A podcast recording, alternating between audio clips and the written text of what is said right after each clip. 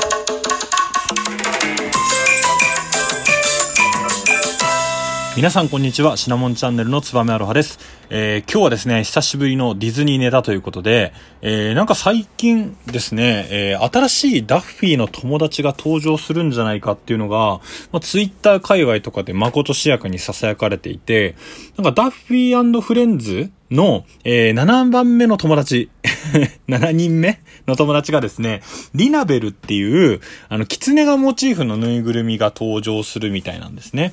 で、まあ、出回ってるこのリナベルちゃんのですね、画像を見てみると、7匹の蝶々がひらひら舞ってるということで、まあ、なんか蝶々がモチーフの狐？狐がモチーフの蝶々なのかわかんないですけど、まあ、なんか、とりあえず誕生すると。で、あの、上海のですね、あ、香港の方のディズニーランドにもですね、えー、もう商標登録はリナベルで登録をされてるということで、まあ、もう少しで出てくるのかなというふうに思います。で、ダッフィーといえばですね、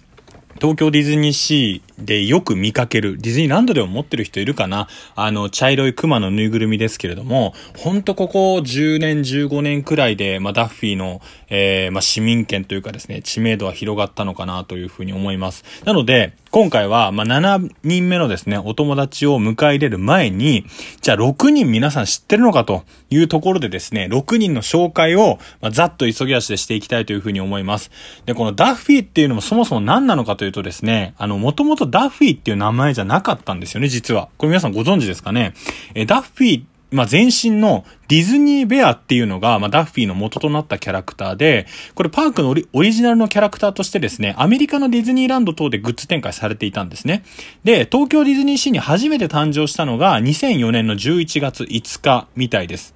で、このダッフィーっていうものはですね、どういう風にディズニーベアから、まあ、進化したのか、解明したのかわからないですけれども、えー、まあ、いきさつですよね。どういう風になっていったかというとですね、まあ、もともとディズニーランドを運営する OLC っていうのはですね、まあ、東京ディズニーシーならではのキャラクターにこのディズニーベアをしたいというふうに思っていたみたいなんですね。で、このディズニーベアっていう、まあ、あの、キャラクター単体だと少し弱いなと。これ僕ざっくり説明してますけれども、弱いなということで、この東京ディズニーシーオリジナルのこのクマに対する名前とですね、あとはストーリーっていうのが付け加えられて、ダッフィーとして誕生をしています。で、確かですね、僕の記憶が正しければ、えー、2006年くらいからですね、えー、東京ディズニーリゾートの公式サイトに、えー、ダッフィーのサイトがえ、作られたりですね。あとはダッフィーに着せるためのコスチュームっていうのができたりします。で、2006年の11月のクリスマスのショーだったと思うんですけれども、えダッフィーっていうのはそこで初めてですね、まあミッキーとかミニーとかと一緒に、まあショーに出演をするんですよね。もうそこからは破竹の勢いということで、まあ女の子がですね、こう持ちながら、えー、パーク内を楽しむっていうので、ダッフィーの市民権が出てきて、で、それに伴ってですね、いろんなキャラクターも出てくるということで、まあ今回、えー、ま前段階の知識としてですね、ご紹介をしたいというふうに思います。じゃあ、このダッフィー、まあ、ないし、えー、ディズニーベア、えー、はどういったストーリーがあってですね、ダッフィーになったのかということで、ダッフィーはですね、もともとミニーがミッキーのために作ったテディベアなんですね。で、あの、東京ディズニーシーっていうのは海がモチーフの、えー、まあ、テーマランドなので、ミッキーが長い航海に出ている間、一人ぼっちで寂しい思いをしないように、ミニーちゃんからミッキーに向けてですね、プレゼントをしたものなんですね。で、このダッフィーっていうの名前はですね、テディベアを入れた袋がダッフルバッグに入れられてたので、ダッフィーっていうような名前が付けられました。なので、まあこのミニーが作って、ミッキーが名付けたということでですね、このテディベア二人にとって非常に特別な存在なんですね。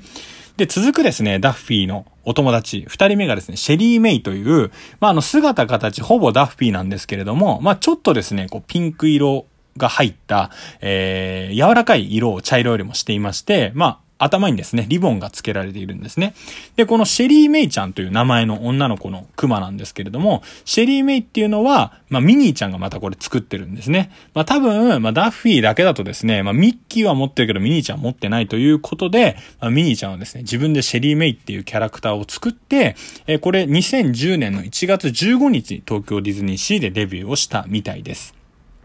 で、続いてですね、3人目のキャラクター、えー、ジェラトーニっていうキャラクターなんですけれども、このジェラトーニっていうのはですね、絵を描くことが大好きな猫の男の子らしいです。で、ベレー帽を被ってるんですよね。なんで、ジェラトーニが描いた、えー、なんか壁画みたいのがですね、東京ディズニーシーの中にあったり、今もあるのかわかんないですけれども、で、このジェラトーニ名前の由来はですね、ダッフィーが落としてしまったジェラートを使って絵を描いたっていうのが、このダッフィーとジェラトーニの、まあ、出会いのきっかけみたいで、で、一緒にお絵描きを楽しんだ後に、お互いの絵を交換して友達になったと。じゃあ仲間になんないかぬいぐるみデビューしろよ、ということで、えー、このジェラトーニちゃんがですね、仲間入りをしたんですね。まあ、猫結構根強い人気があるのかなと。ベレー帽を被ってるんで、ちょっと帽子が可愛いんですよね。なんでそれ被ってる子も結構いたりします。こう、体の色はですね、ちょっとブルーっぽい、薄いブルーのような色をしています。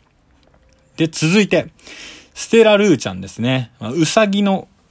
キャラクターなんですけれども、この子はですね、ダンサーになることを夢見ているウサギの女の子ということで、バレバレリーナのようなですね、格好をしていて、スカートと、あとは靴、バレーシューズみたいのを身につけて、いつもダンスをしているということでですね、まあ、この子もちょっとこう、青色がかった、えー、女の子、ウサギの女の子で、まあ、耳がですね、ぬいぐるみの特徴として耳がこう、ピンと上に立っていて、折り曲げたりすることができるんですよね。なんでそこの部分がちょっと可愛かったりします。で、夢って眠っている時に見るものじゃないのという問い、ダッフィーの問いかけに対してですね、ステラ・ルーちゃんはいつかこうなりたいって願うのも夢よと教えてくれたということでですね、結構、地雷臭のする子ですよね。まあ、それに対する質問も地雷臭のある男だと思いますけれども、まあ、それでですね、2017年の3月23日に東京ディズニーシーでステラ・ルーちゃんはデビューをしています。あと2人ということでですね。えー、次はクッキーアン。クッキーアンちゃんですね。えー、美味しいものを作るのが大好きな犬の女の子ということで、えー、黄色っぽいですね、ワンちゃんの格好をしています。えー、ダッフィーが持っていた綿飴と、クッキー、このクッキーアンちゃんですね。ややこしいですね。クッキーが持っていたワッフルを組み合わせた新しいおやつ、綿飴ワッフルを作ったことをきっかけに、二人はお友達になりましたということで、まあ、ワッフルとえー、綿飴。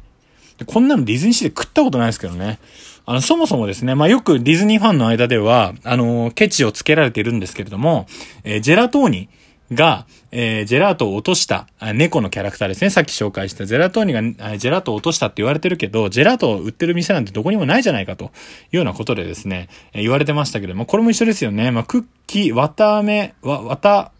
綿飴ワッフルなどどこにもないということなんですけれども、これはですね、実は、東京ディズニーシーで、まあ、ダッフィーとかが非常に人気だっていうことを受けて、2018年の7月3日にですね、香港ディズニーランドでデビューをしたキャラクターなんですね。で、多分今はですね、東京ディズニーシーで買うことできると思うんですけれども、もともとは東京ディズニー、あ、香港ディズニーランドでしか買うことができなかったキャラクターということでですね、まあそれ目当てに香港に行ったりする人もその当時はいたかなというふうに思います。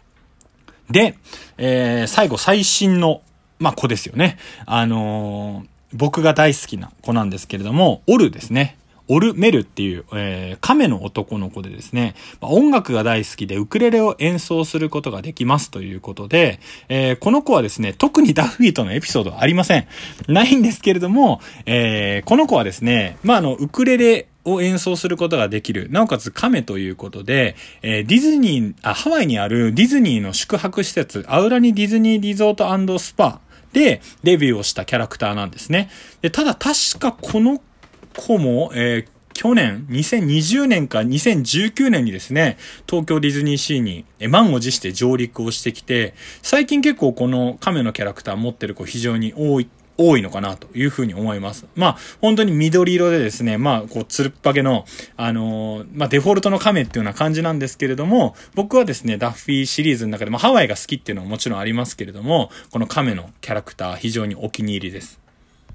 で、じゃあ、このダッフィーですね。まあもう代表的なあの茶色い熊のぬいぐるみ、えー、どれくらいお値段がするのかと、まだあんまりディズニーランドとかディズニーシーに行ったことがない方とかですね、まあこれから行こうと思っていて、まあ例えばこうダッフィー好きの女の子が、えー、いるとかですね、えー、ダッフィー好きの女の子が好きとかっていう方々に向けて、で、ダッフィーってどんな値段なんだと。いう風なのを紹介したいと最後に思います。ダッフィーっていうのはですね、3サイズ展開なんですね。実は小ダッフィー、中ダッフィー、大ダッフィーっていうのがいてですね、これ手縫いのテディベアなので、一体一体ちょっとずつですね、表情が違ったりするみたいです。好きな人から言わせれば。なので、こう棚にね、たくさん並んでるダッフィーも一体一体ずつ表情が違ったりとかですね、えー、もう見分けられる人とかもいるみたいです。で、えー、一番ちっちゃいぬいぐるみ S、小ダッフィーですね。これは4000円します。ますなかなかいい値段しますよね。